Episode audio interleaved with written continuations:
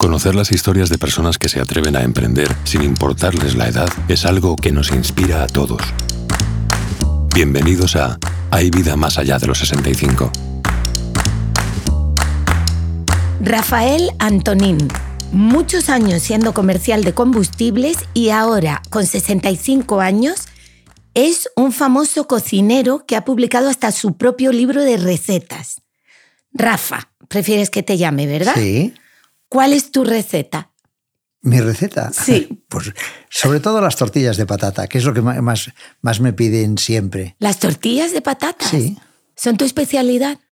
Ah, Yo digo que la especialidad es, es comprar siempre buen producto y, y no estropearlo. O sea, Bueno, bien. entonces también puede ser, podría ser los arroces, las carnes, el pescado. Depende del día, de lo que te apetece, depende del tiempo. Hoy, por Claro, ejemplo, mira, sí. mañana será, mañana será jueves. Si sigue una tarde con sol, con no sé qué, a, eso de las once y media yo te publico unas patatas, unas patatas bravas, dice, pero ¿qué está haciendo este? Ya ha empezado el fin de semana. O sea, insulto seguro. O sea, es publicar algo que a ti te apetezca siempre. Pero entonces esto es eh, una receta para la vida. ¿Cuál es tu receta para la vida? Pues, eh, a ver, cualquier cosa sencilla, cualquier receta sencilla bien puesta en la mesa. O sea, para mí lo más importante es un plato bien puesto y la, la mesa impecable. Como Ya. si fuese el día de Navidad. Yo soy una pésima cocinera. Por eso me encanta cuando te pregunto la receta para la vida, yo diría optimismo, alegría, despertarte contenta, gimnasia. Bueno, bueno, es que si tú, si tú pones bien la mesa a- con lo que sea a- y haces un diálogo con tu familia, aquello es optimismo y es mucho más divertido que lo aburrido de comer en un rincón rápidamente y, y marcharse. Entonces, yo creo que la cocina, la cocina o la comida la- en casa está para hablar todos. Tiene algo de ritual, Es, de es ritual. Es que si no, no hablaríamos. Estamos delante de los ordenadores, delante de los móviles y delante de la televisión. ¿Vale? Entonces, si no hay un sitio para hablar, en, en las Sí, familias no, no, se habla. yo eso lo respeto totalmente. y o el sea, chat y el chat de la familia no vale. No, no vale. ¿Vale? No, no. O sea, nosotros nos sentamos móviles fuera. Pero esto cómo surgió, Rafa? Cuéntame. Bueno, ah, yo me di cuenta en el 2008 Sí, que o dejaba el escaléctrico o el, o el Super Mario sí. o me, eh, me metía en, en las redes sociales, que justo empezaba entonces Facebook, Sí, empezaba Facebook y, y mis hijas habían apuntado a Facebook y Facebook salía en los periódicos cada día, hoy ha conseguido 50.000, hoy ha conseguido Sí. 100.000.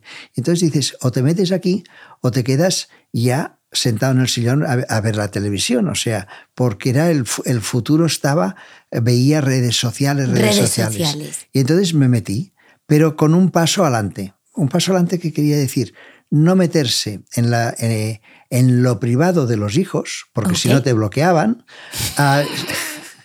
gracias Sí. por el consejo.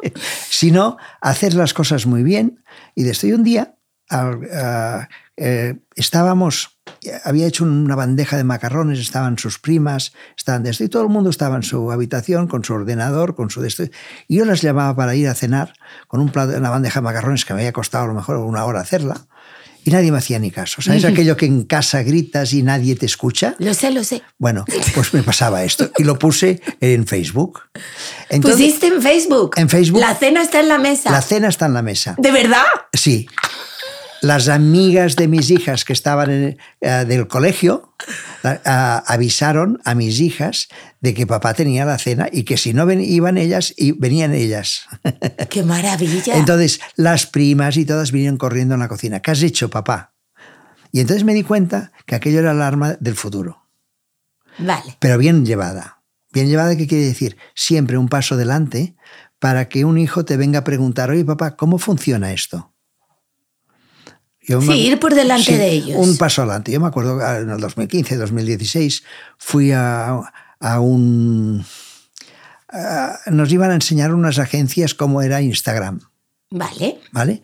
Nos iban a enseñar... y ¿Cuál es tu red social más fuerte? ¿Instagram? Instagram. Vale. Yo, yo evoluciono de, de Facebook, me voy a Pinterest, que es, Ok. eh, que es especialidad en productos, y un día sale una red social que deja retocar las fotos. La primera red social que deja retocar las fotos porque ya llevaba incorporado la, la primera parte del Snapchat. Entonces empiezo a tocar las fotos y aquello me encantaba. Aquello de poder falsificar una foto. Digo aquí, y, los billetes, y los billetes de mil en un momento. bueno, empecé, yo no había hecho nunca una fotografía. Y empecé a hacer fotos, con, debía ser con un, con 6 o 5 megapíxeles, imagínate, una calidad de esto. La gran ventaja que he jugado yo siempre, que al ser de los primeros, nadie había visto nada de más calidad que lo que veía mío. O sea que lo mío, aunque fuese malo, era, era muy, muy bueno. Y si ponías una comida, pues aquello parecía, parecía de esto, hasta que un día salen los vídeos y salen los vídeos de 15 segundos y empezamos a cortar pasteles y enseñar el pastel por dentro. Y un día se corto un pastel de estos, lo enseño y en el momento de, enseñarlo con una mano y, la otra enfocando para hacer un vídeo de 10 segundos, se me cae al suelo. Y entonces yo solté un taco. ¿Sabes aquello, coño? Sí. un, millón de, un millón de visitas. Por decir coño. Sí. Qué maravilla. entonces me di cuenta, me di cuenta la importancia, la importancia del, del, sonido. Ah, bien. Y desde entonces, desde aquel día, todos mis vídeos han estado hablados. Ok. O sea, no solo es la receta, sino tú explicas cómo hacer esa receta. Explicas la receta, la escribes, eh, las, no las escribía aún, las explicaba y las editaba y ya está con lo que había, con, con, justo con los mecánicos que había. Pues bueno, fui siguiendo, siguiendo, siguiendo, hasta que llega la pandemia. Y ahí lo petaste. Bueno, el primero, antes de la pandemia, los seis meses, ya, me lo petaron, porque mis dos hijas cogen y se casan y se van. Ajá. Y, ahí te quedas. Viene la pandemia y me dejan solo en un piso de 240 metros. Y digo, bueno, con que estás solo, tienes que ingeniártelas para hacer algo. Desde luego. Y entonces, ¿qué? Bueno, en un piso de 240 metros podías jugar hasta partido de fútbol. Sí, pero solo. Ah, bueno. Y claro, cuando siempre ganas es muy aburrido. Ya. Entonces empecé y digo, bueno, pues hoy voy a hacer, a partir de hoy, recetas mucho más fáciles de las que hacía. La receta que se puede hacer todo el mundo. O sea, una receta fácil en la pandemia que era sin papel de váter, porque no había, y, sin, y, sin harina. Entonces hacía recetas, las escribía, aquí empiezo a escribirlas de esto, y voy haciendo recetas, voy haciendo recetas. Y con que muchos días tenía dos, más tiempo, pues hacía hasta dos recetas. Pero siempre muy fáciles, muy fáciles para que todo el mundo que estaba en casa solo pudiese hacer. Pero esto, a ver, tú eras vendedor de fuel, de ahí tu nombre en Instagram, y cuando te jubilas es cuando empieza esta nueva faceta. No, no, no me he jubilado del todo porque el problema de la jubilación es que cuando eres autónomo no te dejan jubilar nunca del todo. O sea, me parece que ahora quieren jubilados ya a los 198 años, porque si no nos podrán pagar. Entonces, yo siempre pensé que el día que me jubilase iría a la plaza a ver las grúas, cómo funcionaban, para ver las obras y todo esto, o jugar a la petanca o jugar al golf. La, petanca no me gusta, el golf tampoco. Y Lo de las grúas es aburridísimo. Es que con que hay tantas crisis y tan juntas, ya no hay, ya no hay obras. Entonces, ah, ¿qué haces de esto? Entonces yo hago muchas cosas. Yo por la mañana, cuando me despierto, de acuerdo con el tiempo, el día, el día de la semana y el día del mes, diseño una receta. O sea, siempre con, todos estos condicionantes. Entonces, si me preguntas por la noche qué receta haría el día siguiente, no, lo, sabes. No lo sé. Vale. Porque la hago siempre al día de acuerdo con el tiempo. Entonces, hago una receta. Esta receta ah, lo haces todo tú. Grabas el vídeo, lo editas. Tengo muchos trípodes en casa, lo pongo todo en trípodes. Sí. Y entonces, ah, cuando he acabado la receta, yo grababa unos 15 minutos, 16 minutos de la receta y entonces la edito ah, en 30 segundos y la comento. Le pongo un poquito de música y la suelto a las once y media porque es la hora que todo el mundo está. Los jefes se van. A las once y media, doce se van a ver un cliente muy importante y ya no aparecen hasta después de comer. Entonces, el boom de las redes sociales viene a partir de las 12. Vale. Que es cuando ellos se van, todo el mundo se conecta. en, los- en las oficinas. Y ahí has dejado tu allí, receta. allí a las 12 en punto todo el mundo ve mi receta. Y también a las 12 ya todo el mundo tiene el estómago, el estómago fantástico. Los lunes te pongo una pasta que, que sea apetecible, el, el martes te puedo poner un, un- un pescado, el, el miércoles te pongo algo de carne. eh, Pero, a ver, em, ¿esto tú lo has ido descubriendo sí. tú solo? Es que lo que tenemos debajo del pelo es para pensar. y hay Ya. mucha gente que solo se lo peina. Ya, ya, pero yo, por ejemplo, em, me digo a mí misma una palabra muy fea, que es que soy ciberlerda, porque si yo tengo mis redes sociales y yo me manejo, pero el hecho de editar, montar los vídeos, tú- tener no, como no, esa no, idea de hacer varios no, no, planos, No, esto no me sirve. Tú, todo lo que te has propuesto en tu, en tu vida, lo voy a conseguir. lo has conseguido. ¿Vale? Eh, tienes una familia, tienes unos hijos y esto sí que es difícil. Todo lo demás es fácil. Ay, me encanta. Pero, ¿sabes cuando se habla de la edad eh, como eh, un hándicap? Como algo Sí, que te sí. impide Ah, hay, hacer hay mucha cosas? gente. Yo, eh, cuando alguien me dice, algún compañero, algún amigo, oye, me voy a jubilar, ¿y qué vas a hacer el día siguiente? Si no me sabe decir lo que va a hacer, está equivocado. O sea, lo que no puedes hacer hoy a los 65, 67 o 70 es sentarte en un sillón. parar. Es sentarte en un sillón y esperar a, que- a que te venga la muerte en la tele. ¿Comprendes? Porque la tele es muy aburrida. Y además ya no hacen ni, ni mujeres ni hombres. No me digas, no lo... Pero, a ver, de verdad, em, que te- tus amigos, generacionalmente, gente de tu edad, ¿no están sorprendidísimos con esta nueva faceta Sí, tuya? sí, sí, claro. ¿Cuántos Porque seguidores tienes en Instagram ahora mismo? 725.000. No, No, sí, pero me faltas tú, ¿eh? esta tarde. que yo lo he visto. Y aquí no podemos, como catalanes y como vendedores, no podemos perder. A mí me ha dado mucha pena no haberte descubierto antes porque, a ver, durante el confinamiento yo cociné como nunca, pero creo que hice los peores canelones de la historia de los canelones Pero los del hiciste, universo. pero los hiciste. Sí, los hice, los Y en tu casa les gustó. No. No, no. Pero hago Bueno. las mejores patatas fritas de España, puede ser que las haga yo, ¿eh? Ah, ah, ¿qué, qué patata usas? Buena, buena. Yo buen género siempre. Una agria. Pues no Fue- sé, gallega. Perfecta, ya me estás diciendo, ya, ya vas bien.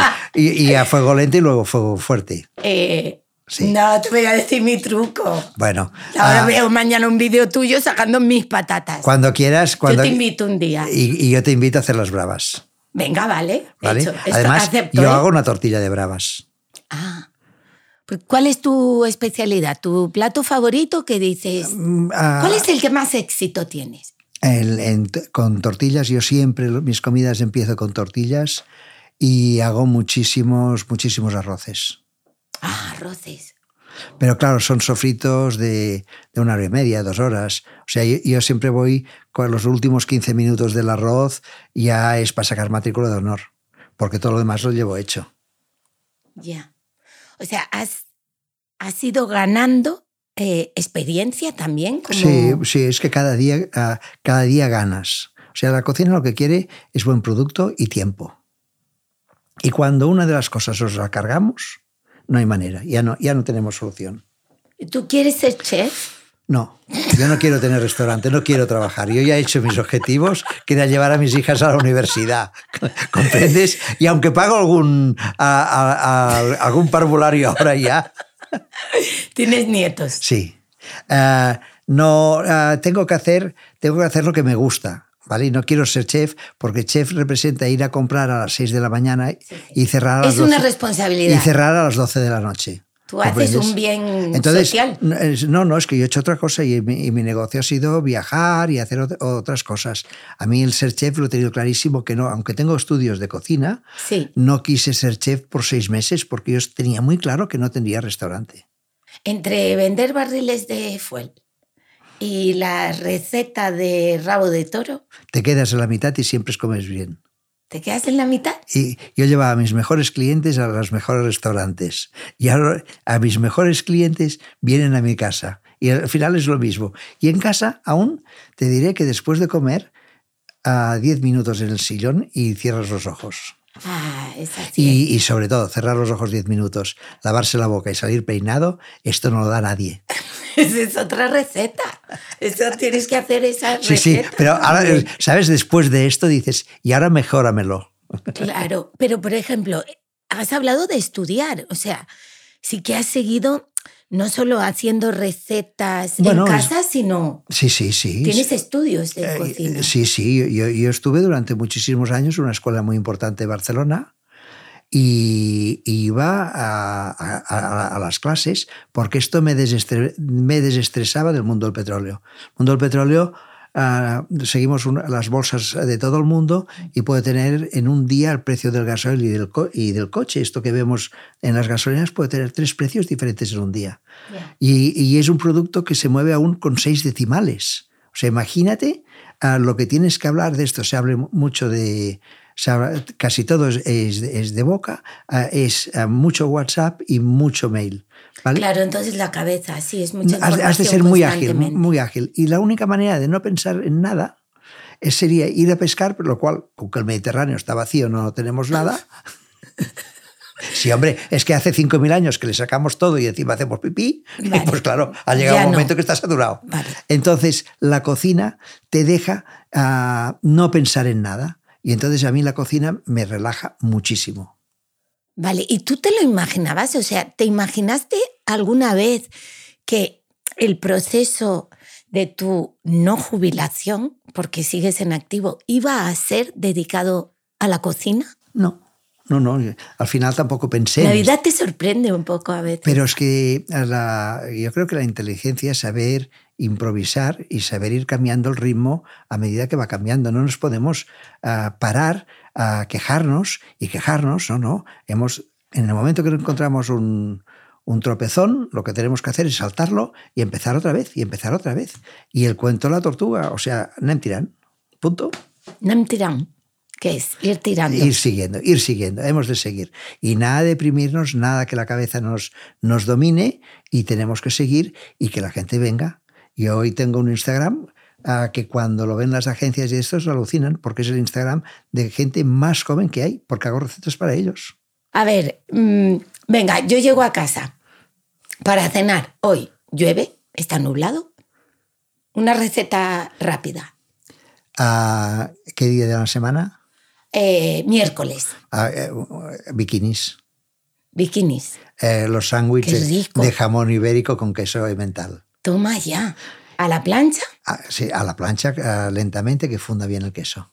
y Vale. que se deshaga y ya está. Y entonces, incluso si hay alguien chiquismiquis, le pones un poquito de ensalada al lado. Vale. Y, y el que no, y el que haga acá encantado, encantado, le das la mitad más. Vale. Os apetece a todos. A mí se me ha hecho la boca agua. Mira qué tontería, porque un bikini. Es que un bikini apetece siempre. Siempre. El lunes a la, a la- a la tarde, a las 7 de la tarde, que vienes de haber comido ah, unos las sobras en tupper del domingo. Del no sé fin qué, de no semana. Pues tú dejas la casa con un- haber pochado una tortilla y haces una tortilla de patata, que huela toda la casa tortilla de patata. Wow. La gente no entra a su habitación y deja el ordenador, entra a la cocina directamente, que no, que no se quede sin.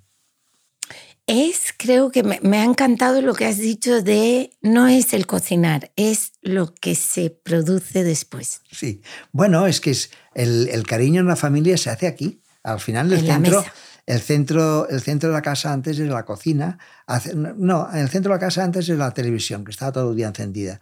Hoy, gracias a Dios, a las nuevas generaciones, la televisión ha ido cayendo en picado. Sí, la ponen para ver una y, cosa en y cada uno se ve lo suyo. Pero si tú sabes hacer las cosas bien, ah, recuperas, recuperas la mesa. Que es muy importante recuperar la mesa, porque si no, no hay diálogo en casa. Porque uno está en su ordenador, el otro está en su ordenador y cuando se cansa lo apaga. Entonces, en el único sitio que se puede hablar 10 minutos, en casas estoy, entonces lo único que es estos 10 minutos en la mesa, hay que tener las máquinas paradas. Y entonces tú crees que con esta conversación que estamos teniendo y gente que nos escuche puede ser inspiración para otras personas que se enfrentan Y, a, a- a la edad de más de 60? no, no, es que la, la- la inspiración es decirles que hay que hacer cosas. Hacer. Y sí. si no, no jubilarse. Y ahora recuerdo, hace 15 días hablé con uno que le habían comprado una empresa de tres generaciones. Y digo, ¿y qué te jubilas? Dice, no, no, yo he pedido seguir cinco años más. Dice, porque si no, no sabría qué hacer en mi casa. Ya. ¿Comprendes? Y es que el hombre, el hombre, por más que eh, de esto y, eh, y más trabajado que esté, no estamos preparados para no hacer nada. Totalmente de O acuerdo. sea, yo, yo tengo amigos que heredaron muchísimo dinero y de esto se han perdido todos. sí. Porque si no nos vamos a dormir cansados, ah, no dormiremos. Y el hombre necesita dormir cansados. Eh, al menos con un trabajo de siete horas, ocho horas, lo que sea. Aunque sea ir al gimnasio y machacarse. Sí. ¿De dónde sacas tú la energía? O sea, mm, con 65 años, eh, ¿sigues teniendo una vitalidad y una energía? Bueno, porque es lo que hay que hacer. Ahí lo que hay que hacer y hay que quererse superar. Y, y yo siempre digo que mira que cuando alguien se encuentra mal, lo que tiene que hacer es ponerse la cabeza, la cabeza y a trabajar. Y a trabajar. Yo cuando tuve el COVID y estuve ingresado, estuve muy bien cuidado. Trabajé todos los días. eh, Llevaba, ah, en aquellos momentos llevaba creo que cinco redes sociales. Publiqué todos los días, todos los días de, de los 15 que estuve. Hice vídeos por un tubo, o sea, publiqué todos los vídeos de esto. contesté a más de mil mensajes Porque diarios. esa interacción da Eh, mucha energía. Es que la energía es la que te, la que te cura. Y el optimismo. O sea, si tú te deprimes, no te curas. Entonces yo me acuerdo que el tercer día de estar en la clínica me viene, oiga, le vamos a lavar. Digo, ¿a mí? ¿Usted de qué me va a lavar? Dice, si yo cada mañana me levanto, me Claro. ducho, me ducho y, y con el taca-taca, con el gota-gota, me apoyo, cuando me canso respiro y sigo. Dice, pero si usted no se puede lavar, usted nos tiene que avisar para lavarse. Bueno, pues yo ya le avisaré cuando tenga, tenga que lavarme. No me dejé lavar ningún, ni un solo día. O sea, es un tema, ah, el COVID es un tema de respiración, respiración profunda y de esto y cuando el oxígeno te baja, lo que tienes que hacer es respirar profundamente y llenar la sangre de oxígeno, porque al final es lo que, lo que fallaba a todo el mundo. Entonces, a- a- la- el médico está para curarte, Sí. pero tú también tienes que querer curarte. Sí. O sea, yo esto lo entiendo. Tienes que, a mí, por ejemplo, que yo ya empiezo a pensar en... Nada de pensar. Si piensas es que estás más, más mal No entrenada, mal- sí que tienes que pensar. ¿Pero qué consejo me darías? Que a partir de ahora no sumes nada, multiplica. Ok. Sí. Y la resta de las divisiones, olvídate. Fuera. Esas fuera. Sí, sí. Eh, ¿Están encantados tus amigos de venir a comer a casa y A- tener este nueva Los más faceta? amigos sí, los a- solo amigos no, porque a estos les cobro. Pero no dices que no querías tener un restaurante, entonces no, puedes cobrar. No, pero a- puedes hacer muchas cosas. Vale. Ok. Em, tengo que hacerte así como una pregunta. que Tienes que pensar, porque es como la pregunta resumen. Rafa, ¿hay vida más allá de los 65? Por supuesto. Y en- empieza otra, otra vida. Sí, yo también Ah, lo creo. Mira, yo hace, antes de la pandemia, a mí me llamaban abuelo y los insultaba a todos. Hasta que un día te hacen abuelo. Y entonces dices, bueno, ahora ya no me ofendo, aunque lo sea.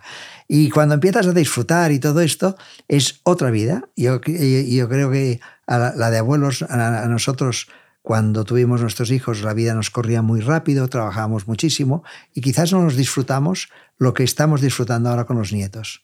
Entonces hay que aprovecharlo porque se disfruta de una manera diferente.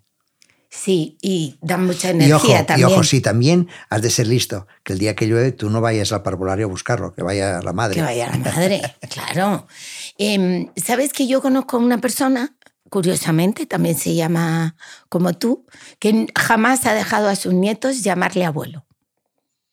Bueno, esto tampoco... Te, te lo digo como... Es que el lenguaje es importante, ¿eh? No, ah, o sea, ya llega un momento que no de esto. O sea, yo, ah, a mi, mi cuenta es Rafael 55 y yo siempre dije que los 55 era mi edad, pero claro, ahora ya no puedo disimular más, ¿comprendes? Es el año que nací. Yo, yo he dudado muchísimo. Qué guapa que eres. Es que eres un bombón. Rafa, tú sabes que esta charla era para hablar de edadismo, un poco qué se hace después de los 65, eh, pero es- es que parece 55. Es que, ¿sabes qué pasa? Que yo, cuando te he visto, me he enamorado y, y, de aquí no me sacas. Bueno, creo que tenemos que acabar en algún momento. Cuando tú quieras. Pero, porque tú quieres, ¿eh? Vale, vale. Y porque se acaba la cinta. ¿Tú también crees que hay vida más allá de los 65? Traslada ya tu plan de pensiones a Mafre con el programa Tu Futuro, la aseguradora de más confianza en España. Descubre más historias increíbles en mafre.es barra Hay vida más allá de los 65.